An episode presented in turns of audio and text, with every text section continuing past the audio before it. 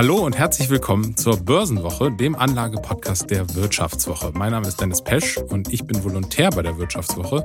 Und mit mir im Studio ist mein Kollege Philipp Frohn. Hi Philipp. Hi Dennis, schön, dass du heute hier am Start bist. Ich freue mich auch. Wir sprechen heute mal über was anderes, was auf den ersten Blick wenig mit Geldanlage zu tun hat. Pokémon-Karten.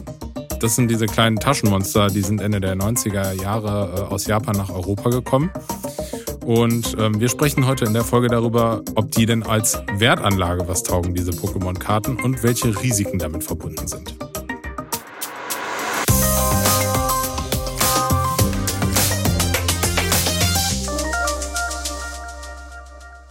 Philipp, du bist auch ein Kind der 90er.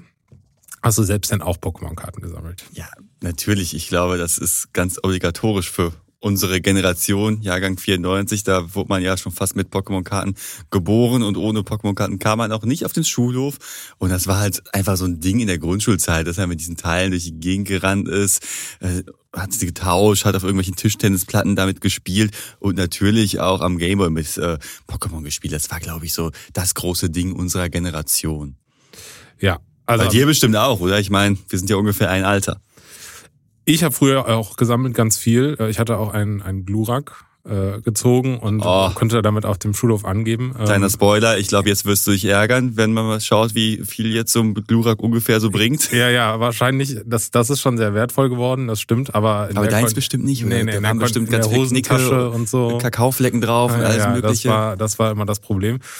Aber was das Wichtigste war, ist ja der emotionale Wert der Karten gewesen. Und das hat sich dann nicht geändert, denn ich sammle jetzt auch wieder seit drei Jahren schon. Habe ich mich wieder quasi zurück ins Hobby gefunden. Und deswegen sind die Karten jetzt auch ein bisschen besser behütet als früher. Ja, emotionaler Wert ist, glaube ich, ein gutes äh, Stichwort. Das war ja früher schon so ein Ding und heute treibt es ja auch wieder viele an. Aber gleichzeitig hast du ja auch noch so einen, so einen kleinen Hype doch um Pokémon-Karten. Oder ich meine, ich erinnere mich so an das Jahr 2016, wo Pokémon Go so langsam rauskam. Stimmt. Na, alle sind auf, äh, über die Straße gerade mit ihrem Handy und haben irgendwelche äh, Pikachus gefangen oder äh, Raupis oder wie die ganzen Viecher da auch hießen. Und das hat ja wirklich auch nochmal im ganzen Thema Pokémon mal wieder so einen neuen Boost gegeben, oder? Das auf jeden Fall, ja. Und jetzt auch zuletzt, der letzte Hype wäre ja eigentlich über die Sammelkarten entstanden. Ähm, zur, vom YouTuber Logan Paul hieß der und der hat äh, so einen ziemlichen Hype über YouTube ausgelöst. Er hat eigentlich ganz coole Videos davon gemacht und die waren dann einfach sehr ästhetisch schön produziert und äh, das hat einen unfassbaren Hype um diese Karten gebracht und ähm, auf den Hype sind ja auch schon einige Firmen jetzt aufgesprungen. Mhm. Und wir in der Börsenwoche, wir sprechen ja eigentlich immer nur so über schnöde Anlagethemen, also welche Aktie tolles, Tagesgeld, Bitcoin. Und jetzt phasen die beiden über Pokémon, denkt jetzt vielleicht der ein oder andere. Jetzt hol uns doch mal ab, Dennis, was hat das denn prinzipiell erstmal mit Geldanlage zu tun? Du hast ja gerade schon diesen äh, YouTuber angesprochen, der hat ja auch dazu geführt, dass die Preise angestiegen sind, nämlich, oder? Also 2021 sind die Preise wirklich in die Höhe geschossen. Da wurde ja auch eine Karte, hat er sich eine Karte für 5 Millionen Euro gekauft. Die wurde auch nur so 20 Mal auf der Welt verteilt und gedruckt. Hat er dann noch quasi von einer bestimmten Firma, die heißt dann PSA, bewerten lassen, wie gut sieht die Karte aus, ähm, in welchem Zustand befindet sie sich. Deswegen war die sehr wertvoll. Ähm, und da wurden auch dann das entsprechende Glurak was in meiner Hosentasche früher sich befunden hat, dann auch mal für 500.000 Euro verkauft. Ja, das stimmt. Und das ist halt so das Kalkül, was manche jetzt hier haben, von wegen, okay, ich kaufe mir jetzt Pokémon-Karten oder ich habe noch irgendwelche zu Hause rumliegen, verkaufe die und mache da den Reibach meines Lebens. Das ist ja schon so ein bisschen, was auch bei manchen so gerade mitschwingt. Oder der, diese Faszination und Sammelkarten, dass die als Geldanlage tatsächlich genutzt werden kann.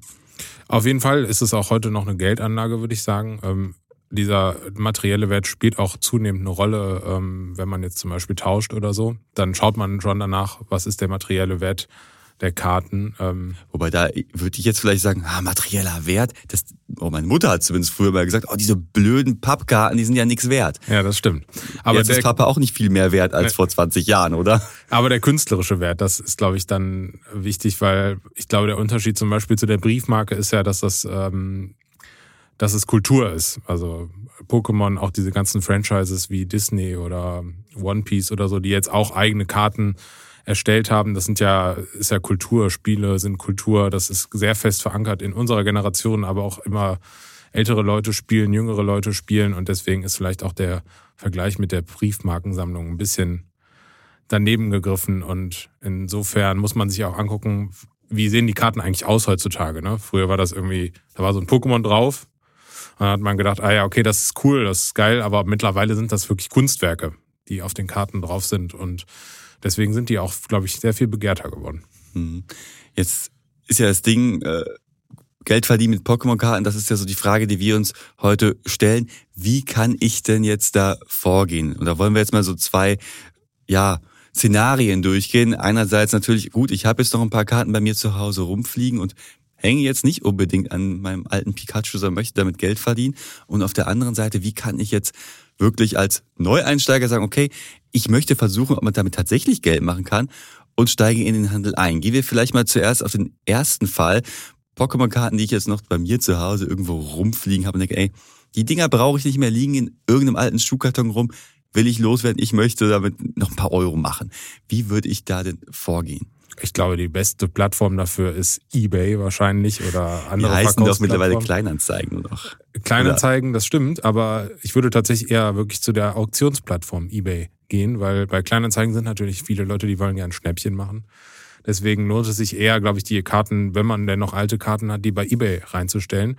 Dann schaltet man noch so ein bisschen Werbung dazu. Das kostet dann meistens so zehn Prozent als Einzel- äh, oder als Privatverkäufer.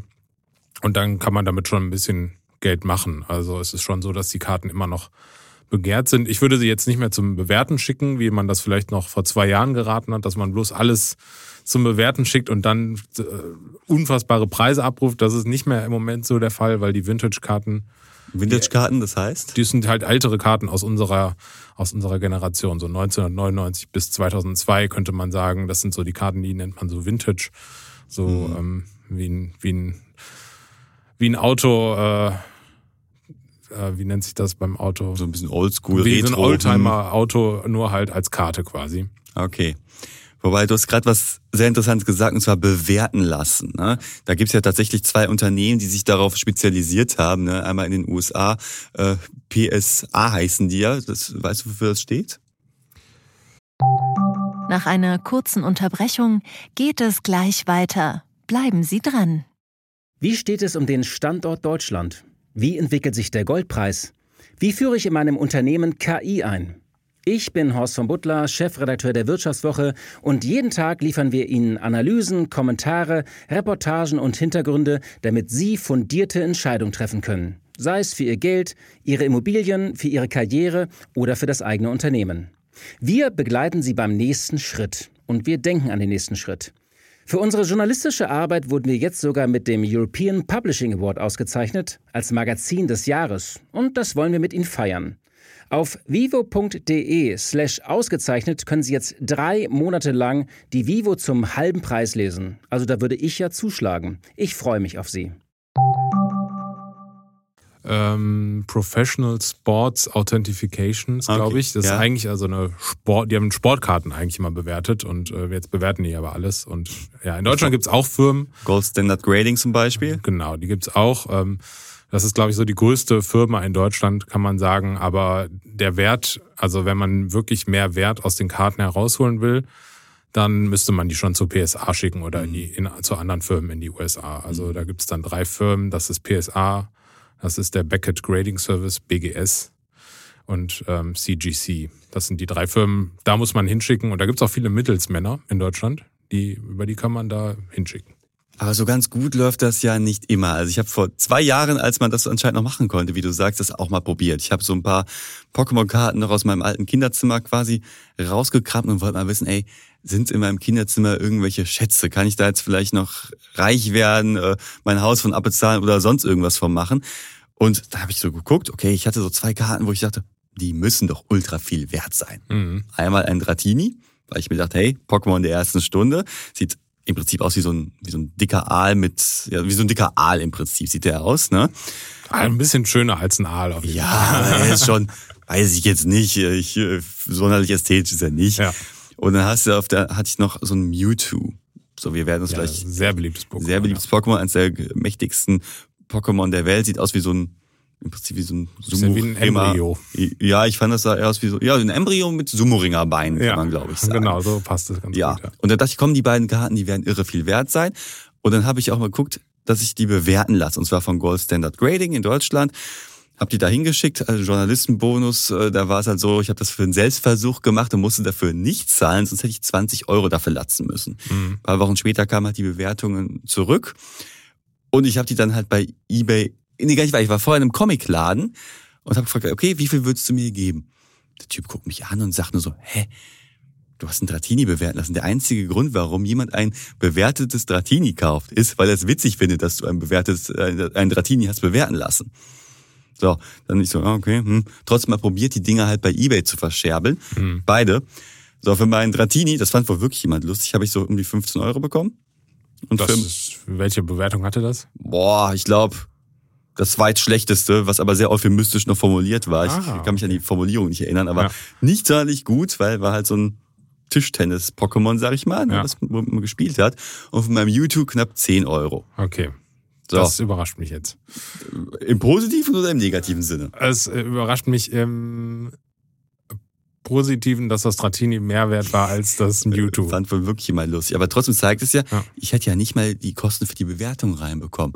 Und da habe ich mich dann gefragt, okay, wenn ich jetzt mit der Idee Geldanlage diese beiden Karten halt verkauft hätte, hätte ich ja ein absolutes Verlustgeschäft gemacht. Das ist auf jeden Fall auch das Risiko, was man eingeht. Also ich glaube, man muss sich schon bewusst sein, dass man, es ist ähnlich wie bei Aktien. Also wenn man eine Aktie kauft, einfach in der Hoffnung, dass Angela Merkel gesagt hat, jetzt kaufen Sie doch die Wirecard-Aktie, weil sie das Unternehmen so toll fand und jetzt ist Wirecard pleite und weg äh, vom Fenster und viele Leute haben ihr Geld verloren, dann muss man, hätte man vorher vielleicht nochmal schauen müssen, ähm, ist da alles korrekt so oder nicht. Und Aber wie mache ich das denn bei Pokémon-Karten? Also bei, Pokémon bei, bei, bei Aktien habe ich ja wirklich, ich habe ein KGV, wo ich drauf gucken genau. kann, Umsatzentwicklung, von mir ist auch Analystenbewertung, also es gibt ja irgendwie was, worauf ich beziehen kann, Fundamentaldaten. Ja. Und bei Pokémon? Ich glaube, bei Pokémon-Karten gibt es auch eine Art Fundamentaldaten. Die sehen nur ein bisschen anders aus. Es geht natürlich einfach um verschiedene Aspekte. Es geht darum, welche Sprache hat die Karte wie selten ist die Karte? Also wie oft wurde die gedruckt ähm, und wie selten ist die dann auch, wie selten kann man die wirklich ziehen? Also aus einem, aus einem Pack quasi rausziehen, dass man ein Pack öffnet und dann zieht man dann zum Beispiel einen Glurak oder so. Glurak ist immer noch sehr beliebt. Also das Bringt immer noch mehrere hunderttausend, oder? Im, im wenn man heute, ich weiß nicht, jetzt letzten, diesen, vor drei Tagen ist ein neues Set rausgekommen. Da äh, ist auch ein Glurak drin. Das ist dann jetzt im Moment auch wieder so 350 Euro wert, wenn man das zieht. Auf Anhieb. Und das wird vielleicht ein bisschen fallen über die Zeit weil das dann natürlich öfter gezogen wird, aber das ist schon wertstabil und das liegt daran, dass die Karte selten ist, dass es sich um ein sehr beliebtes Pokémon handelt und ähm, das Set, das jetzt rausgekommen ist, ist im Moment auf Japanisch. Das heißt, Japan ist der Markt natürlich ein bisschen kleiner, weil der produziert nicht weltweit äh, für den weltweiten Markt, sondern eher nur für Japan, aber in vielen Bereichen für viele andere Sammler ist das trotzdem interessant, japanische Karten zu sammeln. Das heißt, da sieht man schon geringere Auflage, ähm, Sprache, beliebtes Pokémon.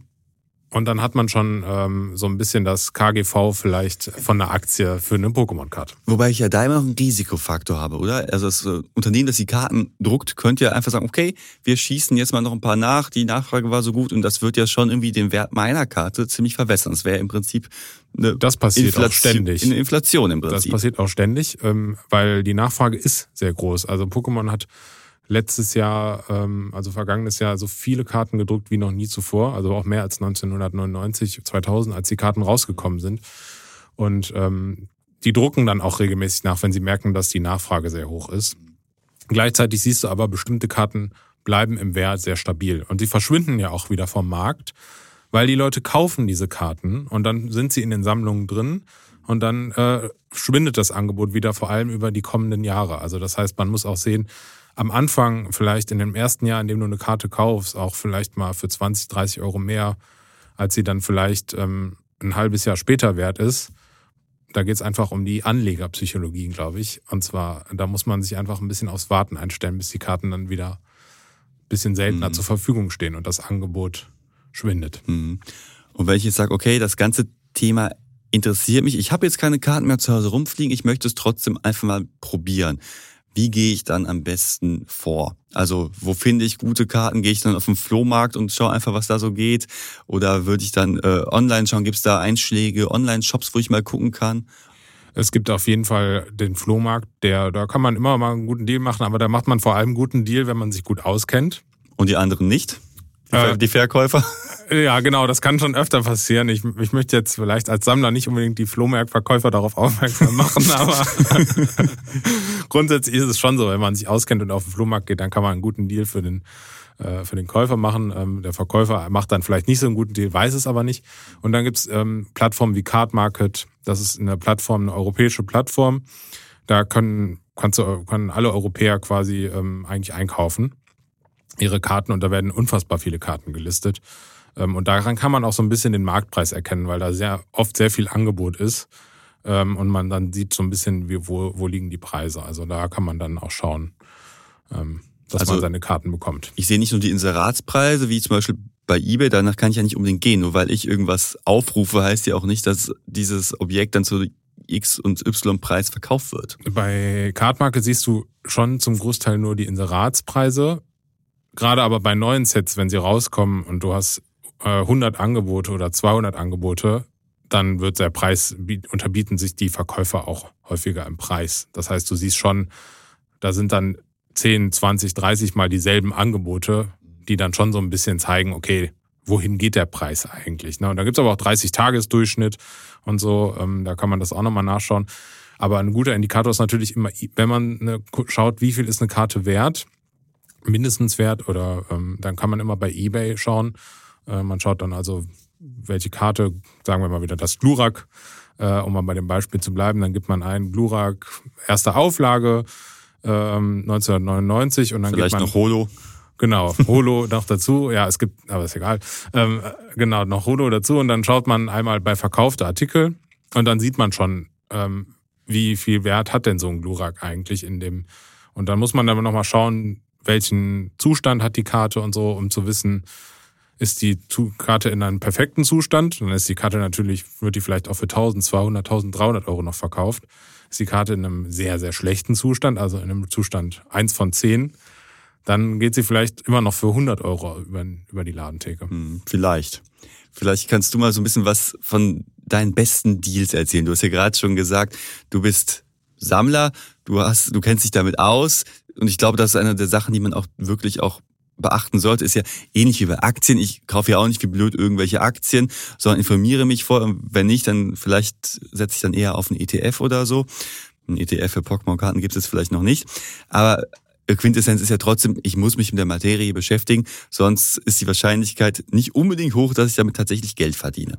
Wie gehst du da vor und was sind so deine besten Deals gewesen? Also ich glaube, einen guten Deal, den ich zuletzt gemacht habe, war, ich habe ein ähm, original verpacktes Booster gekauft bei eBay. Ein Booster heißt so ein Paket, wo ganz, ganz viele Karten drin genau, sind. Genau, sind da zehn Karten drin. Das ist aber so ein von einem ein Pack gewesen, quasi das schon ein bisschen älter war. Ich glaube so 2018, 2017. Ein japanisches Pack.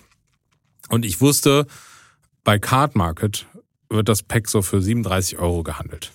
Und ich habe es aber für 19 Euro bei eBay gekauft und ersteigert. Dann habe ich es bei Card Market reingestellt und für 36 Euro verkauft. Okay, also du wusstest von vornherein schon, die Wahrscheinlichkeit ist sehr hoch, dass ich zumindest mich an diesen Card Market Preis annähere. Vielleicht. Genau, mhm. ich wusste schon, ähm, klar, also ich sehe schon, ich weiß, dass viele Leute sich daran orientieren und ich weiß, dass das Pack schon auch öfter für diesen Preis oder für diese über 30 Euro verkauft wurde. Und das mhm. hat sich für mich gelohnt. Ich hatte 19 Euro geboten, habe dann noch 2 Euro Versand bezahlt, da war ich so bei 21 Euro. Das sind im Prinzip so die Ordergebühren des Pokémon-Händlers. Genau, und äh, dann, dann habe ich das dann bei Card Market für 37 oder was Euro verkauft, äh, inklusive Versand. Und so hatte ich innerhalb von zwei Wochen irgendwie 15, 16 Euro gemacht. Und das kann ich natürlich mit, habe ich auch mit mehreren Einzelkarten schon gemacht. Einfach auch nicht, weil ich jetzt unbedingt damit Geld verdienen will, sondern ich refinanziere mir dann auch so ein bisschen mein Hobby damit. Also dann kaufe ich mir zum Beispiel von dem Gewinn, den ich gemacht habe, eine Karte, die ich besonders mag. Hm. Und das ist, glaube ich, eine gute Frage, die man sich so stellt. Also ist das nur Geldanlage für dich? Also du hast ja eigentlich schon gerade beantwortet und ich glaube, die sollte sich jeder beantworten, die, der äh, sich mit diesem Thema beschäftigen möchte das ist ja nicht nur Geldanlage, sondern ja auch Hobby. Also das eine funktioniert ja nicht ohne das andere, oder? Es ist in erster Linie vor allem Hobby. Für mich auf jeden Fall. Denn ähm, ich verbinde damit ja auch Erinnerungen. Ich habe auch einen Stiefsohn, mit dem mache ich auch Karten auf, weil der da auch dran interessiert ist. Dann haben wir manche Karten, die haben für mich so einen Wert, die würde ich niemals tauschen oder verkaufen, weil wir die dann zusammengezogen haben oder so. Und wir teilen uns das dann und Das ist für mich erstmal das Erste. Und aber trotzdem ist es für mich auch eine Geldanlage. Also ich, es ist schon so, dass es irgendwie einen, ähm, einen Wert hat. Und der steht da auch quasi in meinem Schrank manchmal oder auch in meinen Ordnern. Und ähm, ist schon ganz gut zu wissen, dass ich noch was in der Hand habe, dass ich dann auch mal verkaufen kann, wenn es knapp wird oder so. Mhm. Und ähm, dieser Aspekt ist dann schon auch ganz cool. Und auf der anderen Seite auch ähm, eine wertvolle Karte zu ziehen zum Beispiel, ist halt auch ein ganz nettes Gefühl, ne? wenn man irgendwie ein 10-Euro-Pack gekauft hat mhm.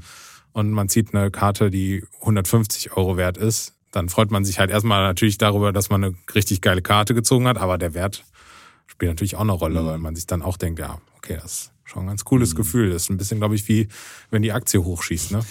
Ja, wobei ich glaube, ein paar Unterschiede gibt's ja schon. Also, wenn man sich fragt, sind Pokémon-Karten per se eine Geldanlage? Ist ja schwierig zu beantworten ja auch eigentlich, oder? Ich meine, bei Aktien und so weiter oder ne, du hast da immer noch ein Unternehmen, das dahinter steht, das Gewinne erwirtschaftet. Pokémon-Karten genau wie wie Kunst letztlich hat ja vor allem einen Wert, weil die Gemeinschaft sagt, es hat einen Wert, weil wir quasi als Gesellschaft den Wert definieren. Und so ist das ja bei Pokémon-Karten auch erstmal. Das heißt, wenn jetzt der Hype in einigen Jahren abflachen sollte, nicht mehr da ist, äh, alle sagen, oh, Pokémon ist voll blöd, wir feiern wieder alle Digimon, äh, dann hat man ja als Anleger von Pokémon-Karten erstmal ein Problem. Das kann auf jeden Fall passieren. Ich glaube, dass es halt bei Aktien oder auch bei Geldmarkt oder bei allen anderen Sachen auch der Fall ist, weil alles was wir finanziell tun, funktioniert in erster Linie erstmal über Vertrauen. Also unser ganzes Finanzsystem baut ja darauf auf, dass wir auf das Geld vertrauen, dass diese, dass das funktioniert als Währung. Das tun wir ja auch in großen Teilen noch. Ähm, auch wenn es da Bestrebungen jetzt mal vielleicht zur Dezentralisierung gibt oder sowas, aber trotzdem funktioniert das System. Und deswegen glaube ich, ist der Unterschied äh, gerade wenn man jetzt zum Beispiel bei Aktien ist oder so, dass da ein Unternehmen hintersteht, das dann nochmal Güter verkauft, also produzierte Güter, wenn ich jetzt irgendwie mal ein plattes Beispiel an Stahl denke oder sowas, dann ist das natürlich nochmal was anderes. Mhm. Aber gleichzeitig muss man ja auch sagen, den Geldwert geben wir dem ja auch. Mhm. Und ähm, wobei es ja noch einen höheren Materialwert immerhin natürlich, gibt auf jeden als bei einer Pappkarte. Aber das ist das ist natürlich klar, aber dann nur mal um das einzuordnen, dass es eigentlich um Vertrauen geht. Ne? Und ähm, das kann natürlich passieren, dass das bei Pokémon-Karten irgendwann nicht mehr der Fall ist. Gleichzeitig ähm, muss man, glaube ich, sagen, Pokémon ist natürlich eines der größten Franchises der Welt. Also das ist. Das gab bei uns schon, dass äh, unsere Kinder werden damit spielen und deren Kinder Pokémon wahrscheinlich auch. Ne? operiert weltweit, die bringen jedes, jedes Jahr neue Spiele raus, die machen jedes Jahr, haben, haben viele Rekordumsätze jetzt in den vergangenen Jahren gemacht. Selbst das neue Spiel, was rausgekommen ist, ist mal aus meiner Sicht kein gutes Spiel gewesen, aber hat dann alle Rekorde gebrochen. Mhm. Und ähm, daran sieht man, glaube ich, schon, dass das äh, dass ja auch da ein Unternehmen dahinter steht, mhm. das diese Karten produziert. Und deswegen ist vielleicht Pokémon keine Aktiengesellschaft, aber die Pokémon-Karten sind vielleicht ein bisschen die Aktie der Pokémon Company. ich meine, ich persönlich weiß nicht, ob ich so weit gehen würde, um zu sagen, Pokémon ist eine Geldanlage. Ich glaube, ja, für Leute, die ein Hobby darin sehen, uns verkaufen, dass man da gute Geschäfte mitmachen kann, ja. Äh, Sachwertinvestments sind immer mit Risiken verbunden, aber ich glaube, einen großen Unterschied gibt es nämlich zu anderen Sachen. Du hast mich gerade ja am Anfang der Folge gesagt, ja, Pokémon-Karten sind Kunst. Und wir hatten ja vor ein, zwei Jahren so einen großen Hype um das Thema NFTs, Non-Fungible Token, mhm. nicht austauschbare Wertmarken. Wir erinnern uns an diese ganzen digitalen Affenbilder, die ja äh, Justin Bieber und Paris Hilton für aberwitzige Summen gekauft haben, mehrere hunderttausend Euro für das digitale Bild eines Affen, das du dir nicht zu Hause irgendwo hinstellen kannst, erstmal, zu der, erstmal nur irgendwo in der Blockchain halt existiert. Und die sind mittlerweile nichts mehr wert. Noch ein paar Euro so gefühlt, ne, aber die haben einen massiven Preisverlust erfahren. Und ich glaube, das ist ein Unterschied zwischen NFTs und Pokémon-Karten, was ja beides in Richtung Kunst geht, beides von vielen als Geldanlage verstanden wird. Aber Pokémon hat ja immer noch eine Historie, auf die es schauen kann. Also anders als NFTs, die ja wirklich einmal kurz ein Hype waren, kurz ein, zwei Jahre da, dann kam die Zinswende, alle haben gesagt, was soll ich mit den blöden Affen, weg damit. Und das hast ja Pokémon halt nicht. Du hast ja wirklich halt eine Historie, auf die du immerhin schon mal schauen kannst, ne? Auf jeden Fall. Also man sieht ja auch nicht nur bei Pokémon, dass das der Fall ist. Also ich nehme jetzt mal One Piece als Beispiel, weil ich glaube, das kennen auch einige Leute vielleicht, die den Podcast jetzt hören dadurch, dass sie jetzt eine Netflix-Serie mhm. bekommen hat, die ja sehr erfolgreich war. Und dieses Franchise zum Beispiel gibt's ja auch schon seit über fast äh, über 25 mhm. Jahre. Und auch das, äh, daran sieht man quasi, ähm, die haben auch Sammelkarten gemacht, die auch extrem äh, wertvolle Karten äh, produziert haben. Woran man dann auch wieder sieht, immer wenn eigentlich ein Unternehmen dahinter steht, das auch äh, in Verbindung mit Kultur steht, dass dann ähm, oder mit, mit Spielekultur, mit, mit ähm, historischer Kultur, auch in Japan zum Beispiel, ist das, ja eine, ist das ja noch viel bedeutender als für uns. Also für uns ist es so mittlerweile in, in, in unserer Generation schon sehr wichtig. Das sieht man auch daran, ich weiß nicht, ob du den Fußballer Julian Brandt kennst. Nee, ich der Fußball nichts das, Der spielt bei Dortmund und der macht immer eine Pose aus One Piece, wenn er ein Fußball, ja. wenn er ein Tor schießt. Und daran mhm. sieht man schon, dass sich das verändert hat und dass das Bestandteil der Kultur ist. Und deswegen mhm. Glaube ich, ist das einfach ein großer Unterschied mhm. zu NFTs, die, also ein Bild von einem Affen hat jetzt kulturell, glaube ich, ähm, weniger wert. Das war Justin Bieber anscheinend anders. Ja, sich heute ärgern. ja das, das glaube ich Aber auch. fassen wir es doch mal noch mal so ein bisschen jetzt zusammen. Wenn ich jetzt mich entscheide, okay, ich habe noch ein paar Pokémon-Karten zu Hause oder ich möchte jetzt in den Handel einsteigen. Was ist da wirklich das Wichtigste? Also ich glaube, erstens, ich muss wirklich erstmal Bock auf das Thema haben. Wenn ich einfach Absolut. nur die Eurozeichen in den Augen habe, dann sollte ich da Nein, erstmal die Finger also, von lassen. Ja. Das ist auch bei den Sammlern natürlich nicht gerne gesehen. Ne? Deswegen reden wir ja auch über den emotionalen Wert davon. Also ich glaube, wenn man interessiert daran ist, sich äh, an, an Kunst auch erfreut oder auch äh, selber früher mal mit Pokémon zu tun hatte, dann kommt man jetzt in eine gute Phase rein, ähm, wo man sich dem Hobby noch so ein bisschen anschließen kann. Es gibt da viele Messen, man kann super viele Leute kennenlernen.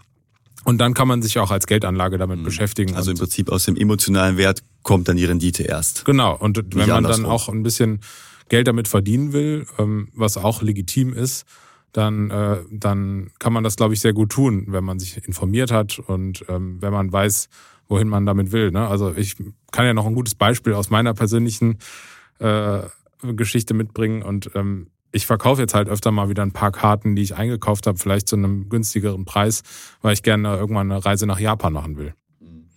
Und dafür finde ich das eigentlich ganz cool und dann kann ich das für mich selber auch gut erklären, dass ich da ein bisschen handel und vielleicht ein bisschen Rendite mache, damit ich dann am Ende mit meiner Familie mal nach Japan reisen kann mhm. und wir da zusammen äh, uns das, das anschauen können, wie das, wie das eigentlich da vor Ort ist und wie das da entstanden ist. Und mhm. ich glaube, wenn man dann mit so einem Gedanken daran geht, dann ähm, ist man gut in der Community, in der Sammler-Community aufgehoben, aber auch und hat eine sichere Geldan oder mhm. eine gute Geldanlage, die ähm, aber ich muss auch damit leben können, dass vielleicht mal die Nachfrage einbricht und dann ist mein Glurak vielleicht nur noch, keine Ahnung, 50 Euro wert oder sonst was. Auf jeden Fall. Das ist halt so dieses Restrisiko, was ich habe, was ich halt sogar am Aktienmarkt weniger habe bei so einem soliden Unternehmen. Bei Glurak würdest du ja auch sagen, das ist eine solide Karte, nehme ich mal an. Ich glaube auch. Es gibt einfach bestimmte Karten, die sind schon grundsolide, aber vielleicht noch um ein letztes Beispiel zu nennen. Ich meine, diese eine Glurak-Karte, die wurde ja für 500.000 Euro verkauft, irgendwie 2021.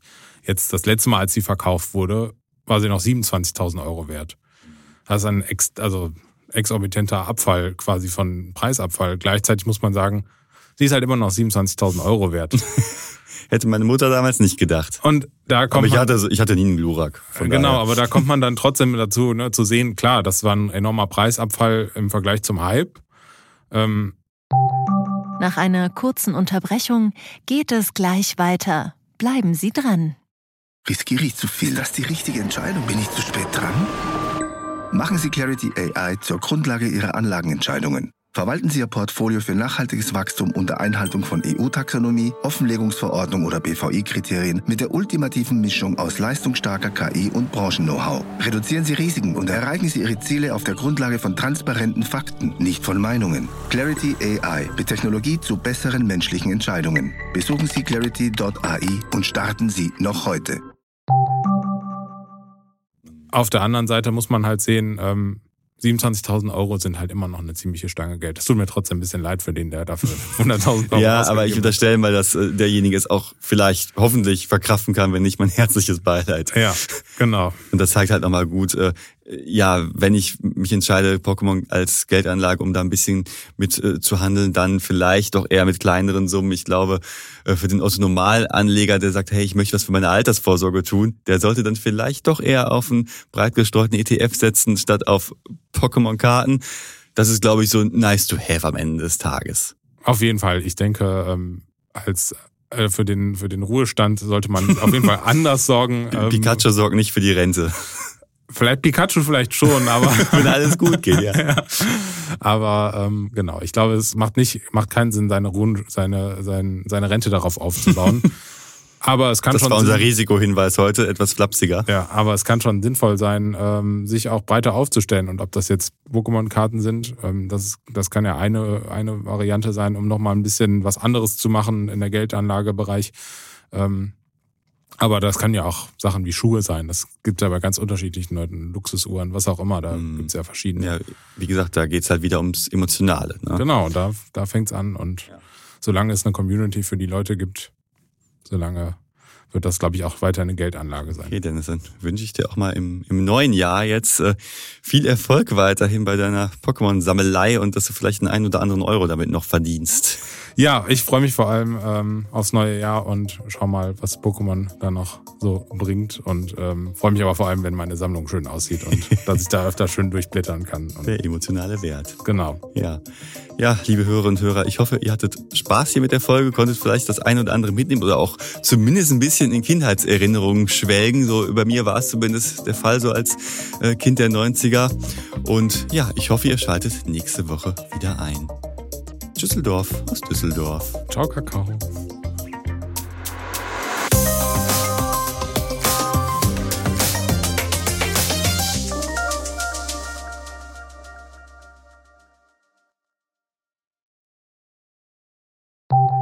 Nach einer kurzen Unterbrechung geht es gleich weiter. Bleiben Sie dran. ChatGPT und andere Technologien verändern unsere Arbeitswelt rasant. Bei der Veranstaltung Work in Progress diskutieren wir in der Handelsblatt Media Group die Zukunft des Arbeitsmarktes, HR-Trends, KI, mentale Gesundheit und neue Leadership-Perspektiven. Sei am 13. und 14. Juni in Düsseldorf oder virtuell dabei und melde dich jetzt an unter work-progress.de.